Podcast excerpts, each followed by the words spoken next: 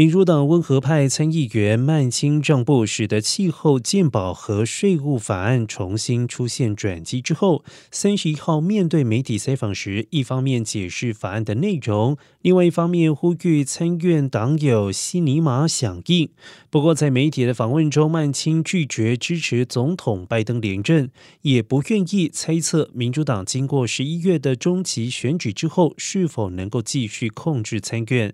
这次曼青表态之后，同属民主党的参议员西尼玛将成为关键。除非他也加入支持阵营，否则在假设共和党一致反对的前提之下，民主党无法在参院得到法案通过所需要的五十票。为此，曼青也呼吁西尼玛慎重考虑。